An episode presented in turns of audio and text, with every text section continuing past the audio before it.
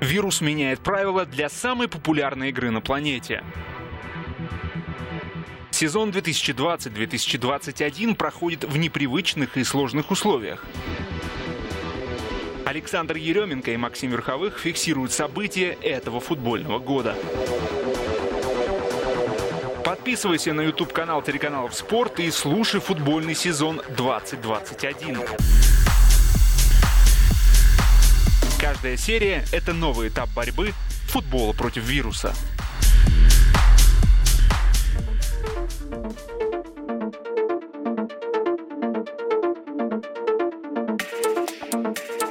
Заканчивается 2020 год, тот самый год, который нам принес пандемию. Ну и а, мы, ну, наверное, не будем какие итоги подводить. Даже не хочется подводить итоги. Сейчас все подводят итоги. Да, это слишком банально и скучно. Угу. Приветствуем вас в футбольном сезоне. Что итоги-то подводить? Тут э, куча событий происходит. Тот же Boxing Day в пандемических условиях э, посмотреть на него. Барселона участвует в своем боксинг Day, у нее там э, боксерский ринг, что на полях, что в офисах. Э, ну, снова спрошу тебя, чем голова забита, какие первые мысли, чем хочешь поговорить в первую очередь? В первую очередь, конечно, хочется поговорить о Boxing Day, о том, что сейчас происходит в Англии, потому что между вторым и девятым местом прямо сейчас в турнирной таблице всего лишь 4 очка. А, но даже больше хотелось бы поговорить о Манчестер Сити, о том, что внутри команды коронавирус, точно заболел Кайл Уокер, еще несколько представителей медперсонала. И многие побаиваются, что, во-первых, у Манчестер Сити слишком плотный календарь, и непонятно, когда они будут играть. А во-вторых, многие побаиваются, что не Мансити единым, да, что будут и другие клубы вот, закрываться на определенное время, и непонятно, когда будут вообще доигрывать тогда этот сезон. И вот у меня вопрос возникает и к тебе, Максим, и к нашим слушателям. Как вы думаете, а вот стоит ли Евро 2020-2021 э, проводить? Или, может быть, все-таки стоило его отменить для того, чтобы команды не спешили, для того, чтобы не было такого количества травм и сумасшествия в футболе, спокойно можно было бы доиграть летом, в июне, предположим, да, сезон тому же Манчестер Сити, если сейчас они пропустили один матч против Эвертона, потом против Челси, и если Сити не вылетит из Кубка Англии, а в Кубке Лиги Сити продолжает, и, скорее всего, будет и в финале, я так полагаю, хотя посмотрим, как они с Юнайтед встретятся. Но в Кубке Англии наверняка Ман Сити будет продолжать свой путь, и у них там каждые 3-4 дня будут матчи. Челси это тоже касается. Потом еще Лига Чемпионов начинается. И может быть только если Челси, Сити синхронно повылетают, то есть, э, ну то есть там Эвертон, это отдельная тема, у них хотя бы нет Лиги Чемпионов. Челси и Сити синхронно повылетают из Лиги Чемпионов и из Кубков, тогда вот они встретятся уже потом. Если сейчас игра не пройдет, она, скорее всего, не пройдет. Потому что очень большой риск того, что у Мансити заболело очень много людей. И да, вот что ты думаешь про 5, Евро? Пять новых футболистов. Э, последние а, да? еще пять новых. Да, я не читал имена, этого. Имена не, не называют уже и уже а, а, Просто, активно... понимаешь, с этими новостями вчера у Шеффилда, у Шеффилд Юнайтед была новость о том, что массовая вспышка коронавируса, парни выходят тем же составом, что и предыдущий матч, и спокойно проиграли Бернли 0-1, и сейчас у них там худший старт в истории вообще английского футбола. То есть я не знаю, можно ли доверять этим новостям, но если это так, что дальше делать, Максим, как ты думаешь? И что ты думаешь по поводу евро? Ну вот э, попробую. Смотри, вот у нас э, на каналах Спорт э, мы показывали чемпионат Венгрии. Там, наверное, половина команд переболела коронавирусом. И что, что происходило? А, мне понравилось то, что происходило. Болейте коронавирусом, чего выкручиваетесь? Доставайте своих молодых ребят и давайте играть. И да, ребята проигрывали там и 0-5, и 0-4, я представляю поражение Манчестер Сити от Челси нынешнего 0-5-0-6. Но были битвы, и эм, у многих клубов после того, как э, восстанавливались э, футболисты после коронавируса, оставались впечатления хорошие от молодых ребят, их оставляли в, в первой команде. Как с Шахтером получилось. Э, да, кстати, с мадридским да. Реалом. То есть никто на них не надеялся. Ну, их не было выбора, надо было ставить. А теперь у Шахтера такой ростер, которому могут позавидовать глубина состава. Э, поэтому я думаю, что вообще нужно забыть про эти переносы. В Венгрии было одно право. Клуб мог попросить один раз за сезон кого-то перенести матч. Все. Если продолжается история, то все, играют, вот э, кого заявили. В Латвии была ситуация в последнем туре вообще аховая. Там э, у Гафтелса или Валь, Вальмиера э, восьмером вышли на поле. Все. То есть у них была задача доиграть. А, а один... разве по правилам футбола можно играть восьмером? Э, меньше семи. У них, кстати, ситуация возникла в конце матча двое травмированных, и они не доиграли 15 минут, потому что оказалось меньше семи. Кошмар, конечно. Это не смешно на самом деле. Ну, да, но... да, как бы, если углубляться, но вообще это действительно очень ну, в английской, да, премьер-лиге сложно себе такое представить. Да, тем более, извините, в Латвии играют при любых ситуациях. Ну да. А тут у вас даже, я уверен, что у Шеффилд Юнайтед найдется неплохая молодежь, которая, ну, поиграет, ну, проиграет 0-8 Манчестер Сити какого-нибудь, да. Ну, а вдруг у Манчестер Сити в этот момент тоже будет своя молодежь. То есть это тоже возможность для какого-то определенного отдыха. Вот знает там э, Лэмпорт, что с ним будет играть э, клуб с молодежью, он может тоже дать перезарядиться своим каким-то ребятам. А, просто это большой удар по рейтингам. А тут уже все, тут из двух зол нужно выбирать что-то одно, потому что сохранять структуру необходимо. Это знаешь, как вот, э, ну ты заболел, болеешь, и тебе нужно увольняться с работы, потому что mm. в определенный момент ты просто не можешь выздороветь. Нет, у тебя есть больничный. Дают да, больничный, да. то есть нужно опору любую сохранять. И вот этот евро, о котором ты заговорил, он ужасно ни к чему. Я вообще, ну, ты знаешь мое отношение к матчам сборных. Но он есть в графике. Его уже один раз перенесли, его нужно сохранять. Тут нужно от этого и отталкиваться. То есть это какая-то крайняя точка, да, э, крайняя стена, от которой должны все потом э, подстраиваться, все внутренние чемпионаты и где-то менять э, свои процессы, нужно чем-то жертвовать. Я понимаю, что там телетрансляции, рейтинги, контракты, но что-то нужно делать. Он, опять же, в чемпионате Латвии была ситуация в том же последнем туре, когда не было игрока, и в атаке вышел вратарь. А потом, по ходу его, да, по ходу матча его поменял такой же вратарь. Третий вратарь тоже на позиции нападающего. Будем учиться. Что поделаешь? У тебя, я так понимаю, учитывая, что ты больше да, топ такой э, комментируешь, нет таких историй. Я просто представляю себе сейчас э, у Манчестер Сити в атаке э, Эдерсона. Зато Джо Харт, я думаю, почувствовал. Кстати, почему? Себя. Эдерсон, да, или Джо Харт. Думаю, с Кейном бы они там на... Кстати, в Англии когда-то такой случай был. Один из тренеров, по-моему, Вестхэма или Ньюкасла придумал такую фишку. Он Дэвида Джеймса поставил, поставил тоже на острие атаки. Джеймс там нафалил в чужой штрафной площадке. Выглядел просто ужасно, и тренера уволили после этого матча. Но он хотел таким образом удивить соперника. Но, э, да, я... Удивил руководство свое. Да. Я все-таки думаю, что есть доля правды в своих словах, но мне кажется, что топовый футбол он несколько другой. И я понимаю, что УЕФА потеряет огромные деньги, если чемпионат Европы не состоится. Но вот эта подушка финансовая, она у УЕФА побольше будет и у федераций у местных, чем у футбольных клубов. Ну, может быть, да, в Англии клубы очень богатые, но э, тем не менее, это будет сокрушительный удар по бюджету многих клубов, если сейчас будет падение рейтингов, если сейчас ну, люди не будут смотреть игру молодежи. Челси и Манчестер Сити. Я, тоже не хочу. Конечно, не хочется переноса, но с другой стороны, да, пусть переносят. Можно посмотреть в другое время. Главное, чтобы все были в основных составах. Это очень круто. Сити и Челси, Эвертон и Манчестер Сити, особенно нынешний Эвертон. Я за отмену евро, потому что вот эта спешка, очень сжатые календари. Мы видим, что даже немцы впервые там в своей истории делают минимальный разрыв между э, там, последним матчем до Рождества и первым матчем после Рождества. Э, в Испании тоже минимальный срок. Это все связано с вот этим вот евро, которое обязательно нужно провести.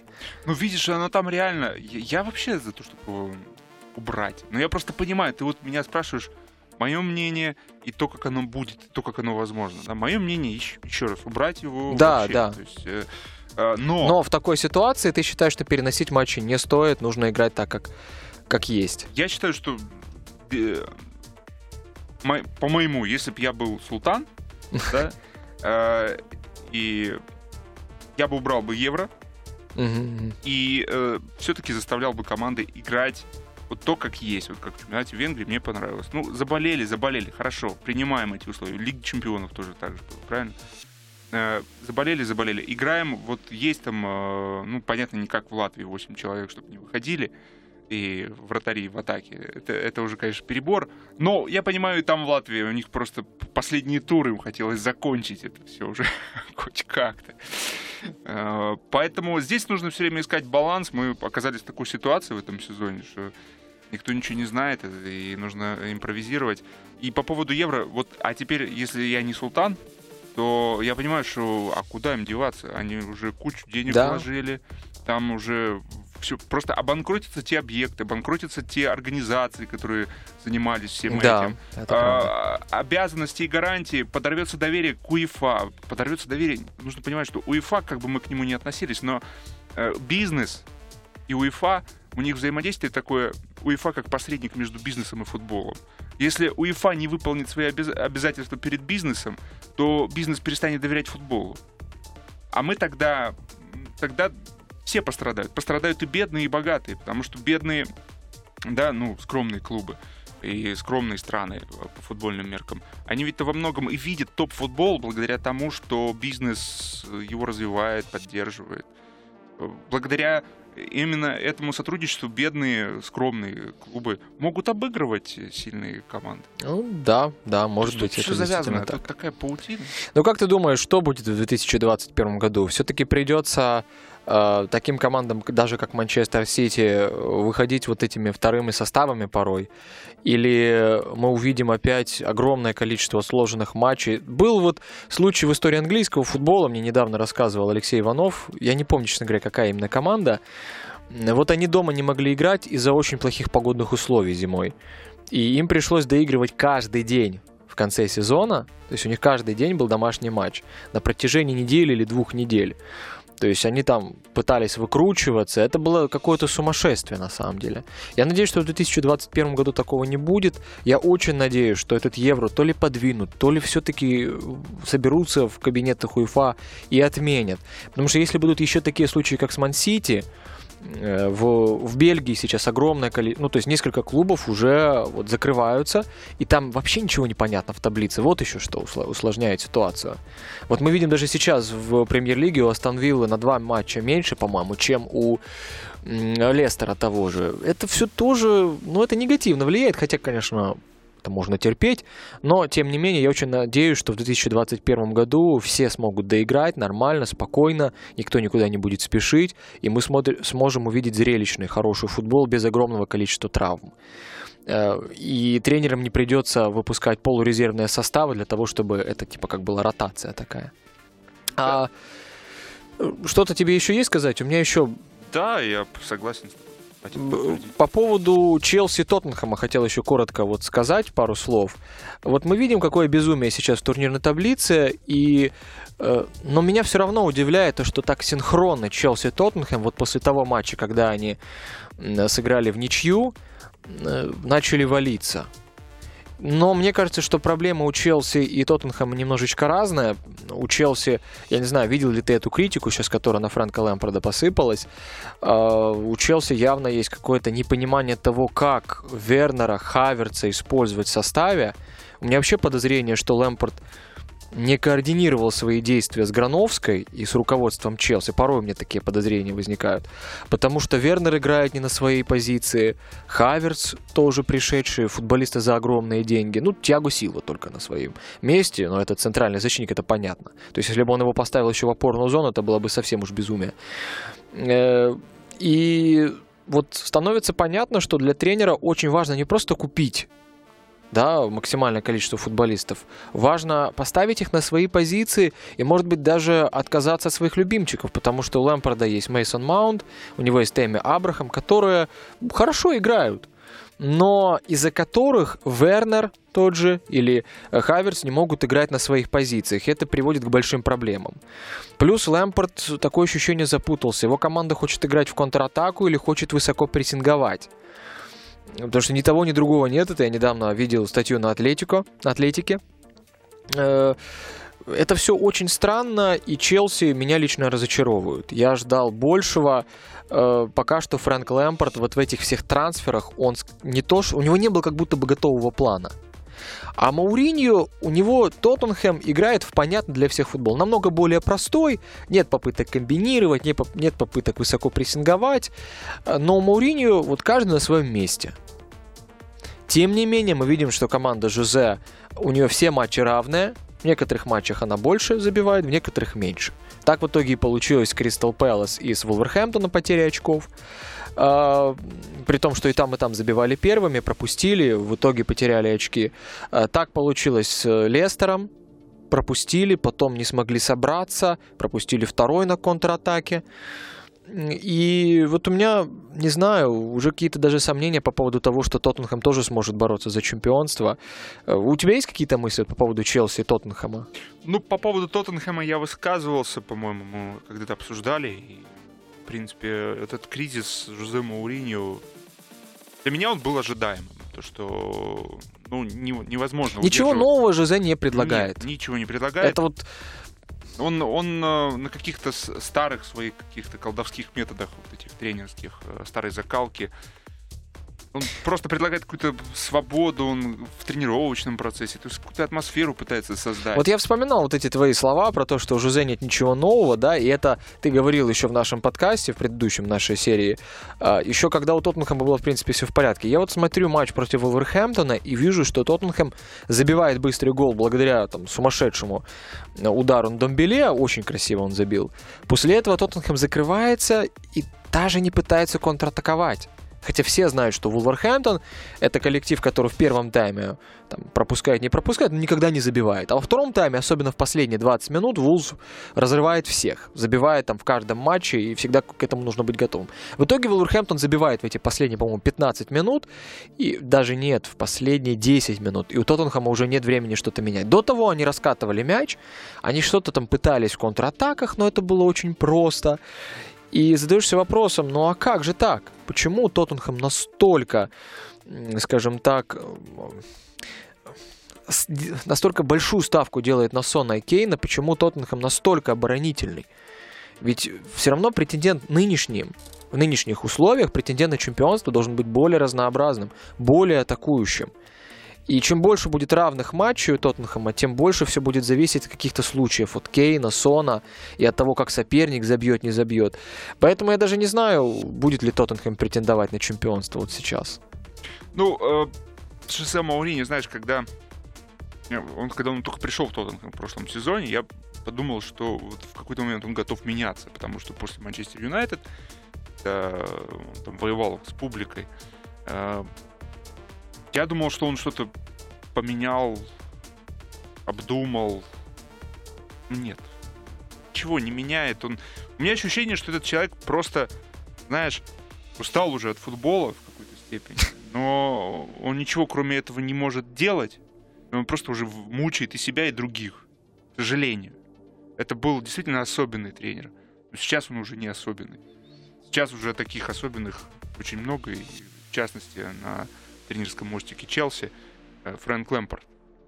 Э, то, что он... Э, что Челси хорошо играли до поры до времени, тоже было, в принципе, нормальным, осязаемым, но кризис пришел, Boxing Day. Обнажает. Boxing Day всегда обнажает да, слабые да. места. И Лэмпорт... Мне он и до этого по заявлениям некоторым не нравился. Хотя как бы он попадает под мою э, вот эту теорию, что из э, полузащитников получаются классные тренеры. Mm-hmm. Дело в том, что он британец. Он практически всю свою карьеру провел в Челси, такую значительную. То есть он э, такой типичный бритболист. И, и в нем нет этой какой-то, знаешь, культурности, какой-то межкультурности. То есть он да, он и в прошлом сезоне на игроков очень жесткие, то есть у него были жесткие заявления об игроках. И в нынешнем сезоне он свалил всю вину на Тима Вернера. Вернера вообще как? За матч против Арсенала. Да, это, это звучит очень странно, это выглядит очень странно. Видно, что в первую очередь команда очень сильно по физике то есть такое ощущение по физике чувствует спад, вот что я хотел сказать. Потому что у них был период, когда они всех побеждали, но там как раз слабые соперники. Были комбинации, были интересные тренерские задумки, команда высоко прессинговала. Но было понятно, что это в принципе слабые оппоненты, и Челси должен их был выигрывать. Но когда пошел уже календарь, то есть переход календаря на более сложные матчи, особенно вот Boxing Day, они действительно вот эти матчи, они многое показывают. И оказывается, что Челси физически подсел именно в этот период. Почему? Это вопрос к тренеру. Дело не в том, что он контролирует там все фитнес-данные на компьютерах. Это уже позавчерашний день. Тренер — это менеджер, который должен контролировать тех, кто занимается этими фитнес-данными.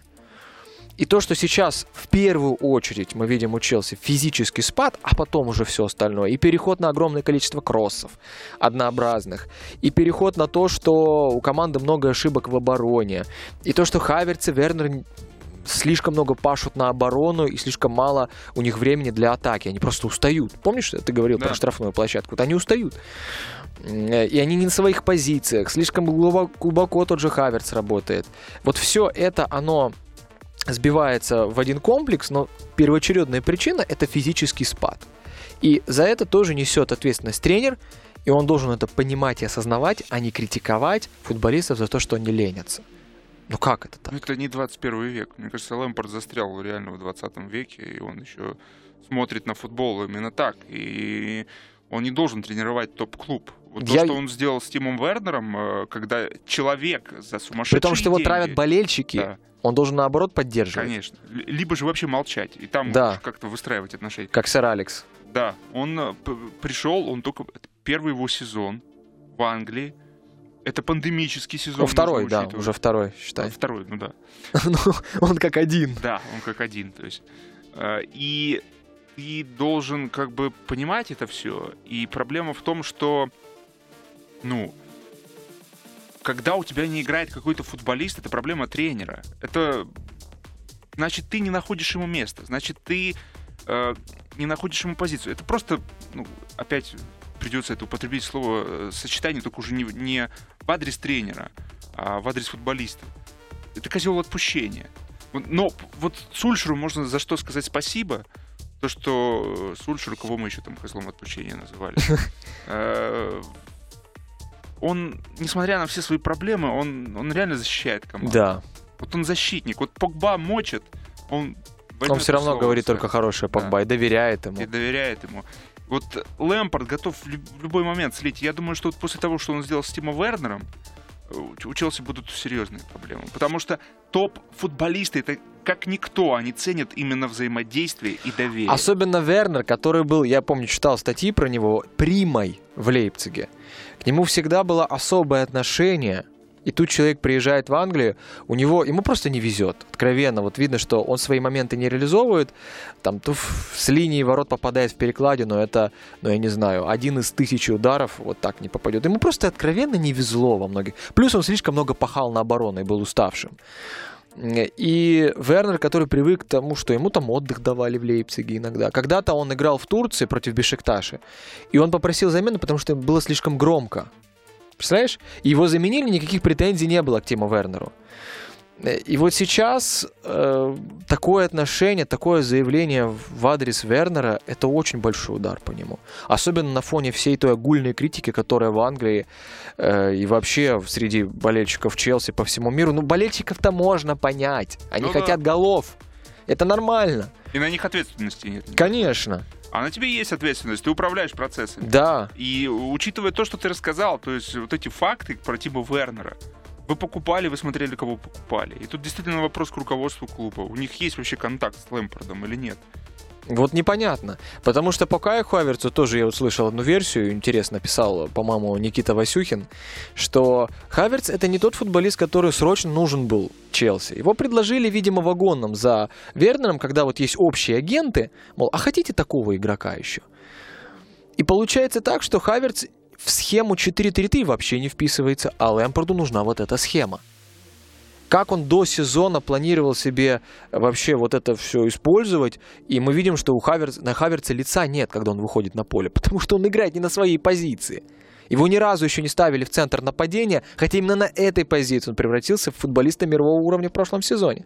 Это самое страшное, то, о чем ты говоришь, когда футболист не знает зону своих действий, вот. на чем он концентрируется, он он может просто растеряться. Он, так это, это происходит. И люди уже думают, что да Хаверца переоценили. Его действительно, кстати, переоценили, я согласен. То есть парень не показывал топового футбола в Лиге Чемпионов или в матчах против Баварии.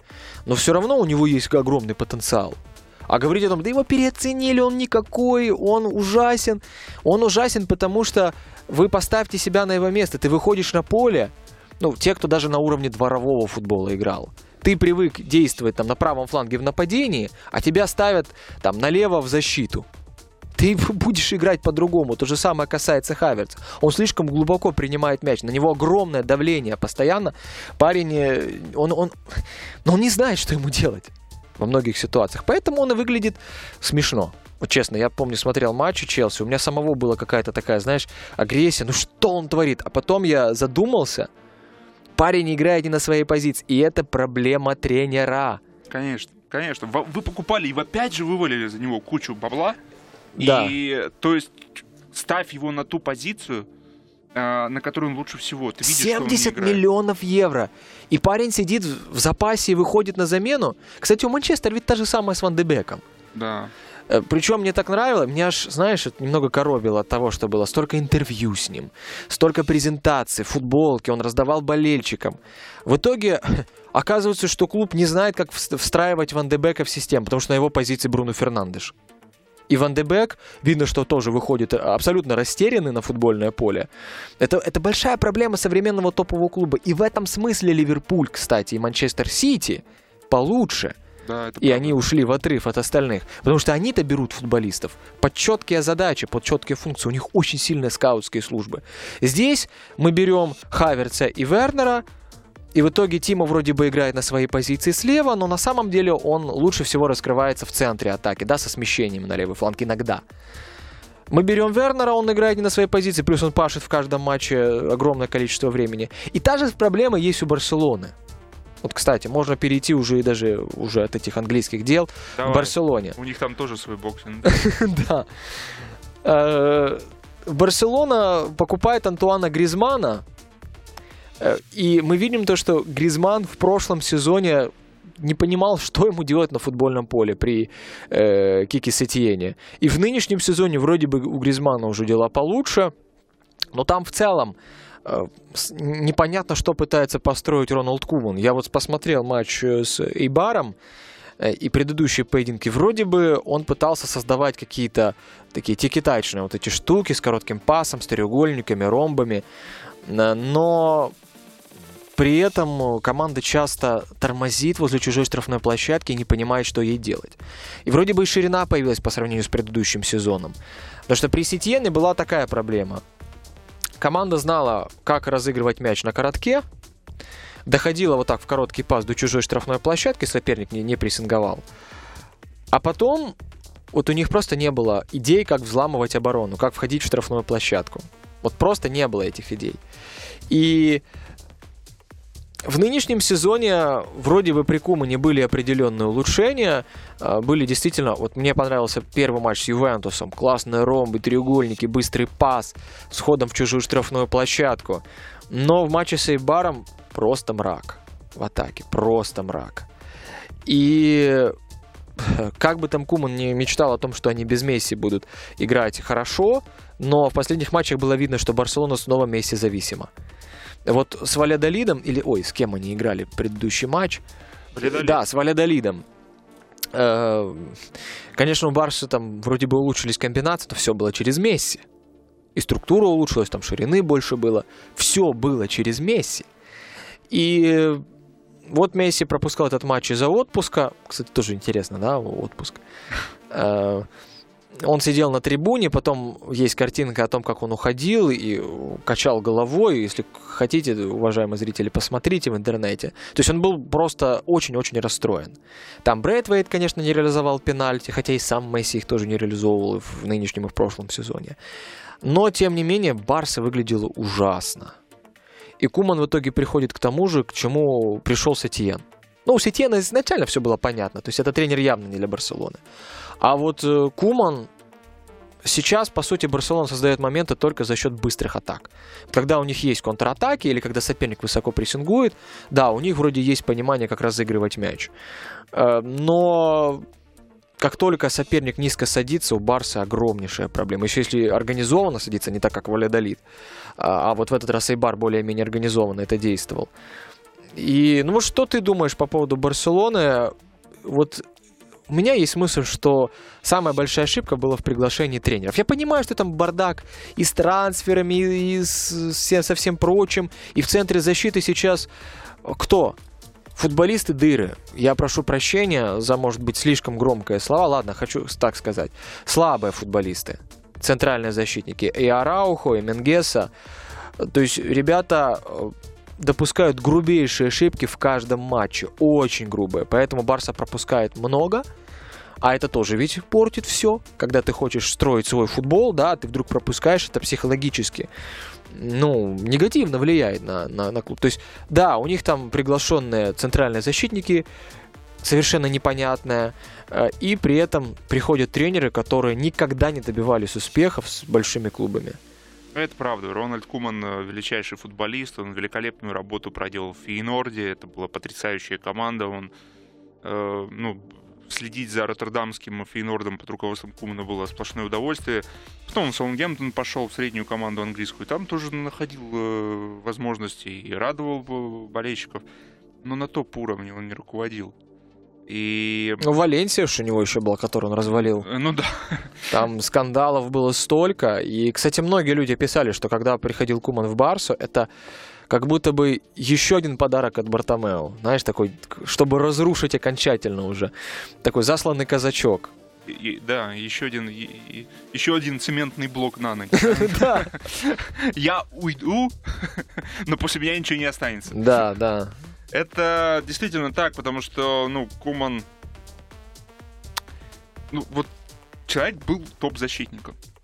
Э, топ-тренер, мне кажется, любой топ-тренер, это уже не закрытая информация. Он начинает с обороны. Он ставит сначала вот то, о чем ты говорил, железо, ту сталь. Ну, как Артета, да. Да, чтобы... Начал строить оборону, но, правда, потом атаку не смог построить. Ну, ну ладно. Э, это последовательность определенная, чтобы атака могла спокойно концентрироваться Конечно. На, э, на своих э, действиях. В итоге мы кого видим? Э, как ты уже сказал, Рауха, Мингеса, молодые ребята, какое-то доверие. У меня вообще какая-то зацикленность Барселоны сейчас. Еще, и Комана можно понять. У них ты должен прийти, значит, навести порядок в Барселоне. Ты еще и должен э, Ламасию там раскрывать в первом основном составе. Ну, это вообще, вы пытаетесь э, сесть на тот шпагат, который удался только Жан-Клоду Ван Даму в том рекламном ролике. Э, и им нужно понять, они максималисты. И я понимаю, почему максималисты. Потому что сейчас на носу выборы, и нужно выпендриваться перед э, болельщиками, и нужно говорить какие-то страшные вещи, требовать страшные вещи, и сливать этого уже Кумана, уже еще один в стадии козлов отпущения. Куман сунулся туда, у меня такое ощущение, что он понимал, что на время, скорее всего, ему это и объяснили. Но он решил взять эту планку и попробовать. А вдруг я, ну, он такой вот максималист. Но пока ничего не получается. И, э, конечно, и хочется отметить, вот Донни Ван Бейка мы говорили, и Де Йонг, все так восхищались молодежью Аякса, которая выходила в финал. И Де Лихт. В полуфинал в финале они э, Лиги Европы играли. А, а, а потом финал. Да, полуфинал, потом полуфинал, да. Все. Я понял. Да, да, я, мы просто о разных турнирах. То есть все восхищались. А я говорил, подождите, ребят, уже который год э, нидерландская школа футбола действительно блестит. Но как только они выходят из гнезда, они исчезают. Они э, теряются. Сколько было уже таких нидерландцев? И в очередной раз мы видим, что да, Де Йонг играет эпизодически неплохо. Но Очень это не здорово, тот, да, не тот Де Йонг, которого ожидали, наверное, увидеть их и видели, и восхищались. Сейчас уже Де Йонги, а Де Лихти и кого еще там продали. Ну, Зиех, единственный, кто играет, мне кажется, в Челси более-менее. Да, да, но он очень мало матчей, конечно, провел из-за травмы. Но он уже зрелый, и он не, не воспитанник э, амстердамской да. школы. Э, опасные, очень Джастина опасные Клюверта таланты. вспомни. Юстин Клювер, да. У- Это нидерландские таланты, это очень опасные таланты. Они блещут, они привлекают к себе внимание, но только ты выложишь за них там пару десятков миллионов или того больше. Все, они исчезают. Это э, большие ловушки. Э, И вот... А ведь Де Йонга приобретали на очень ключевую позицию в Барселоне. И вот Да. эта чехарда с тренерами, ну, реально, э, вспоминаешь Вальверде, и его времена вспоминаешь, как, я не знаю, ощущение, что это был самый атакующий, самый прекрасный футбол. Да, или Луис Энрике. Да, что это было, по крайней мере, было, у футболистов были те четкие какие-то... Они, по крайней мере, знают, что делать.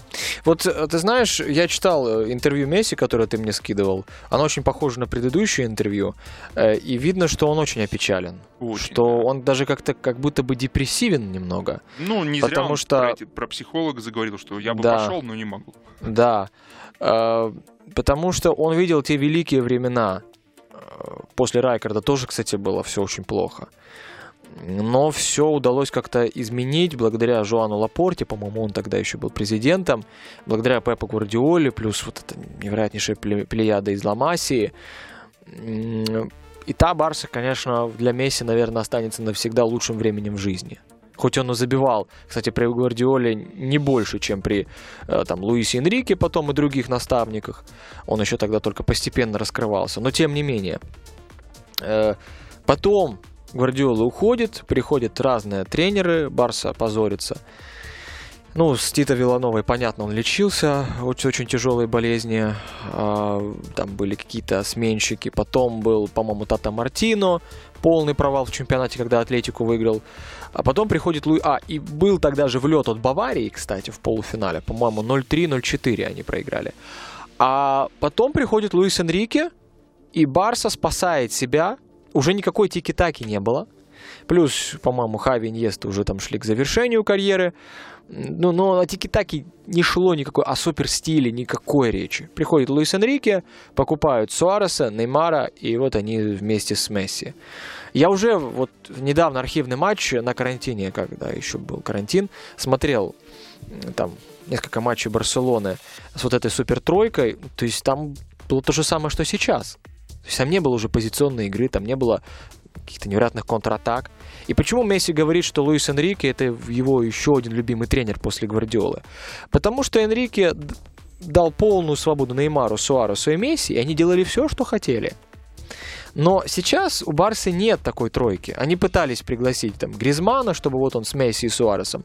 Но мы видим, что Гризман совершенно другого типажа футболист. Это не правофланговый игрок. Это игрок центра. То есть под штраф... перед штрафной площадкой он должен работать в опорной зоне. Э, Либо там на острие и стягиваться вниз.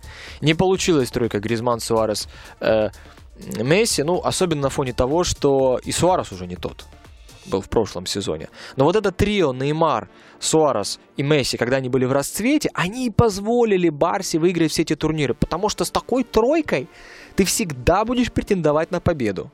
Если у тебя более-менее организована оборона еще.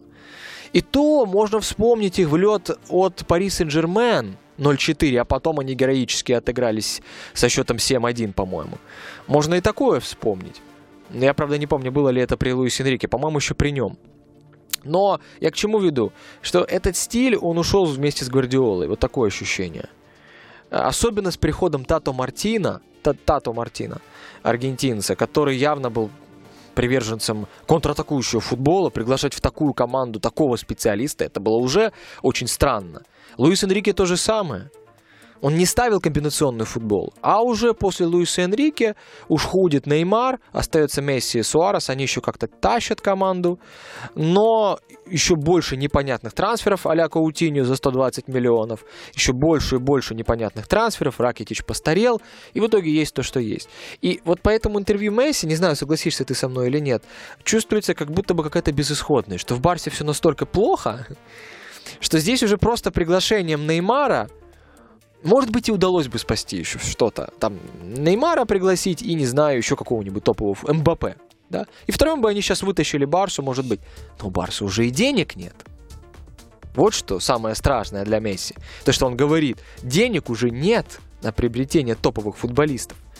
Ну, и, по-моему, он видит, э, ну, то есть он очень печален, он не видит никакой перспективы в будущем. Ну, не зря он э, сказал, я даже не знаю, буду ли я голосовать на выборах президента. Это о многом говорит. О том, да. Что человек не видит никаких перспектив.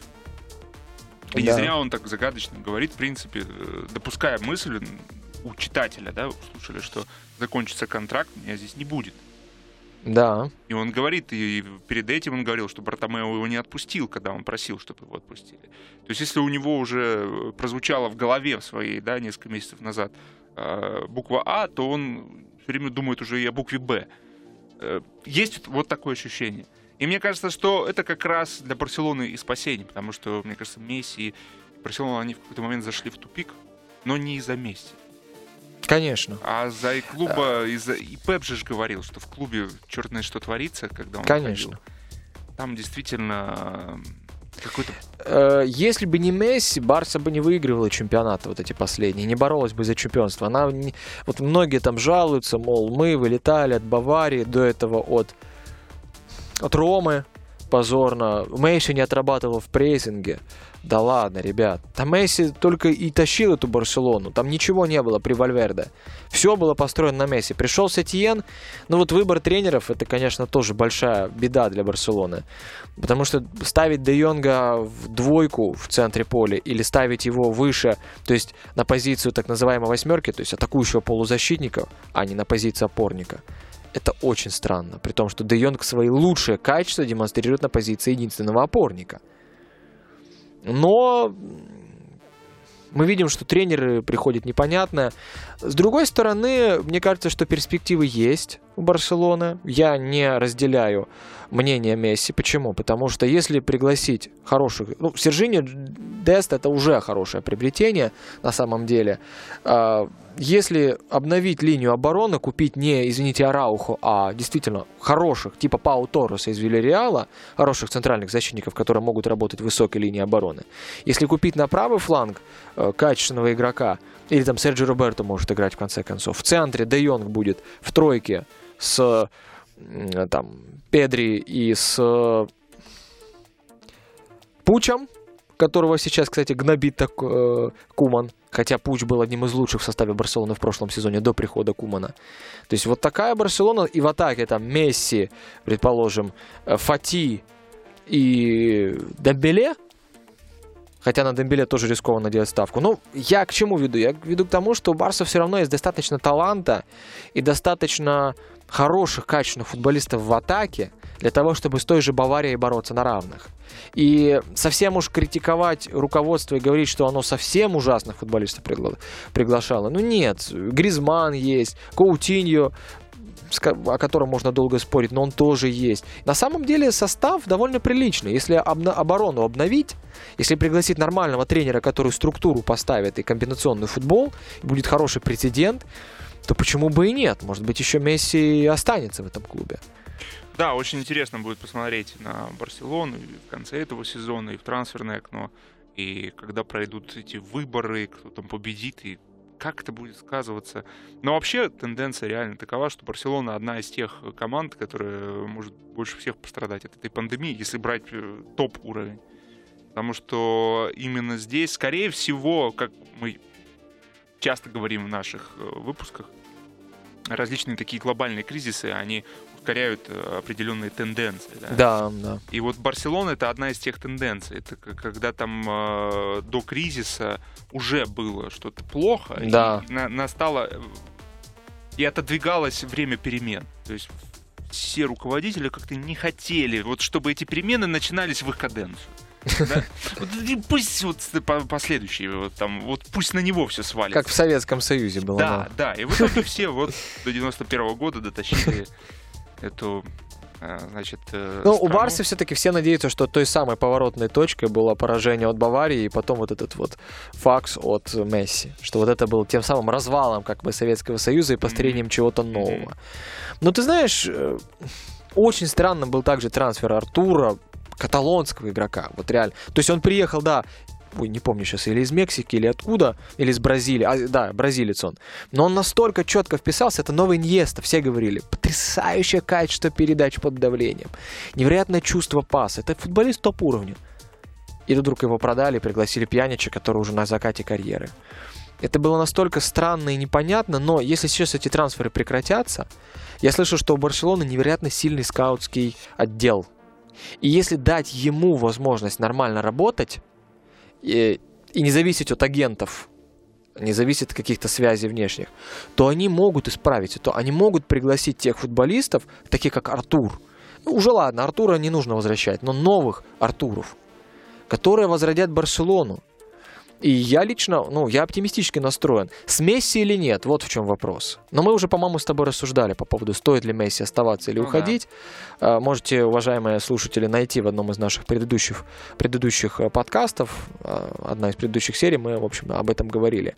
Но даже из этого интервью я не, я не до конца понял, Месси-то собирается оставаться или уходить. По-моему, он тоже будет смотреть на э, ситуацию и уже от этого отталкиваться. Думаю, да, думаю, да. Ну, одно точно он сказал, хотел бы поиграть в МЛС. Сейчас ему 33, да? 33, то есть я думаю, что он планирует играть там до 38 минимум. То есть пару лет в МЛС это 36, то есть три года он еще планирует здесь в Европе попылить.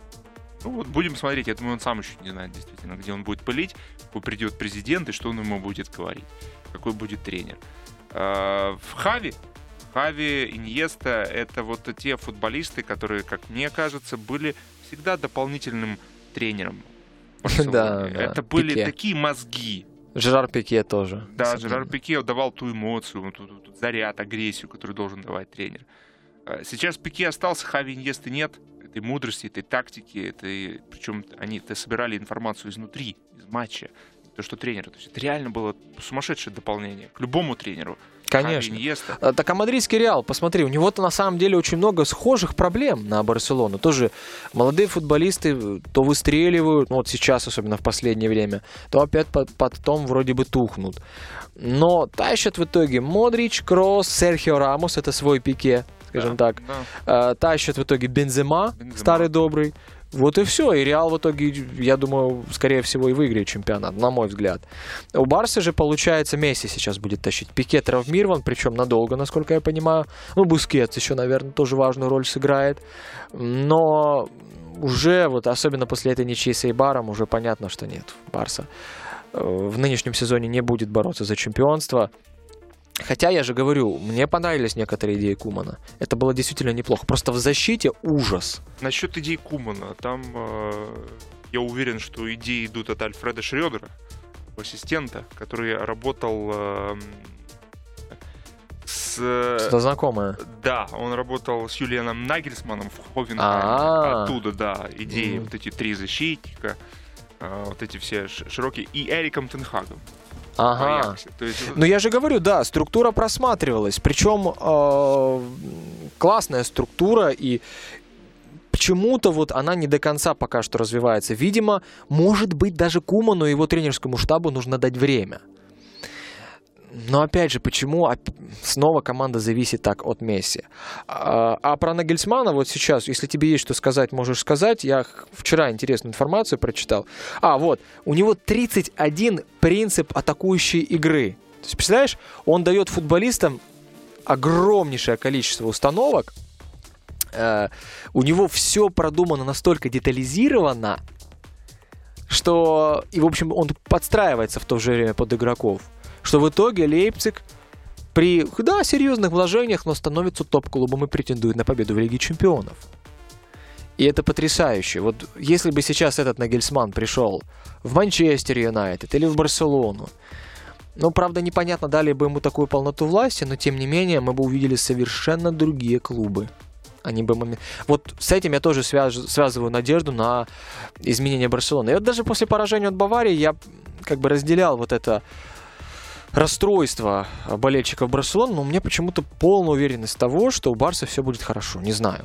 Может быть, потому что в 2013-м, опять же, они в Баварии проиграли 0-7 по сумме двух матчей, а потом через два года выиграли требл.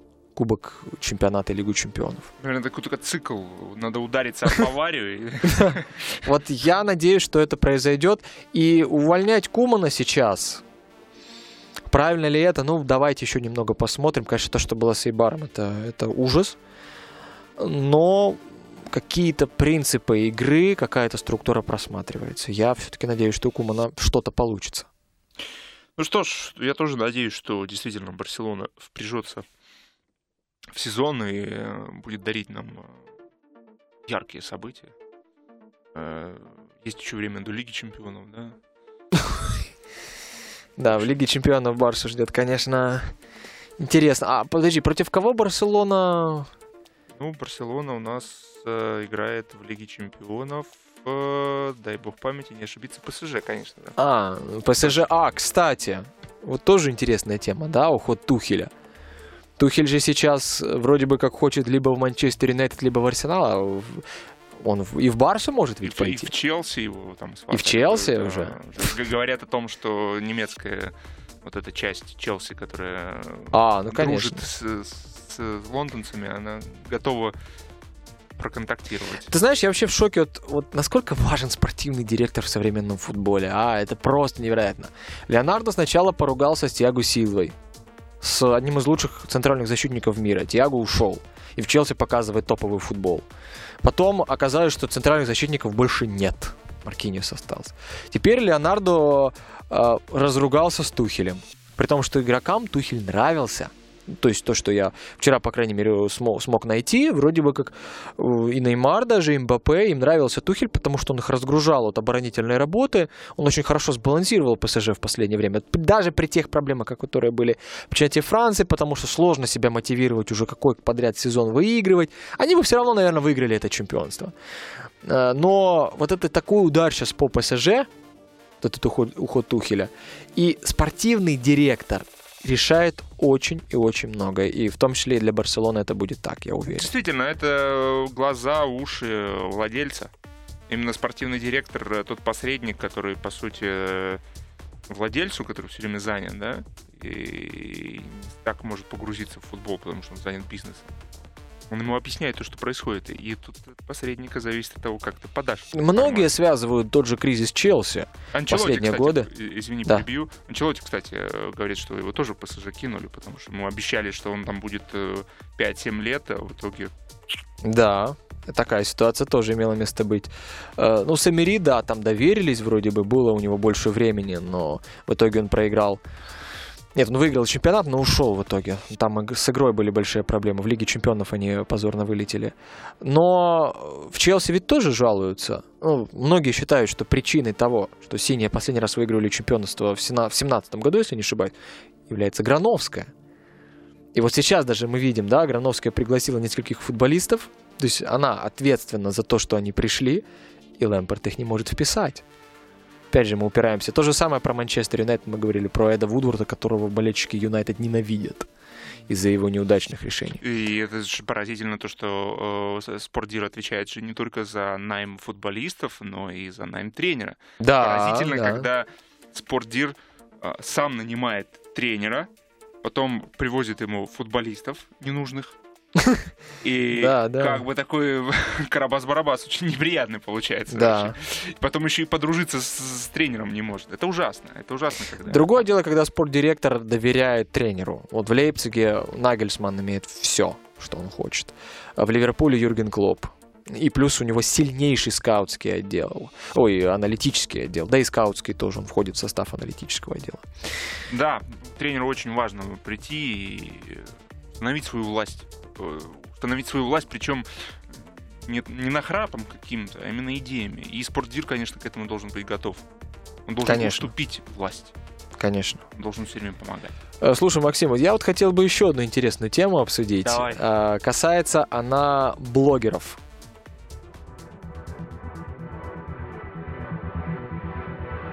Вирус меняет правила для самой популярной игры на планете. Сезон 2020-2021 проходит в непривычных и сложных условиях. Александр Еременко и Максим Верховых фиксируют события этого футбольного года. Подписывайся на YouTube-канал телеканалов «Спорт» и слушай футбольный сезон 2021. Каждая серия – это новый этап борьбы футбола против вируса –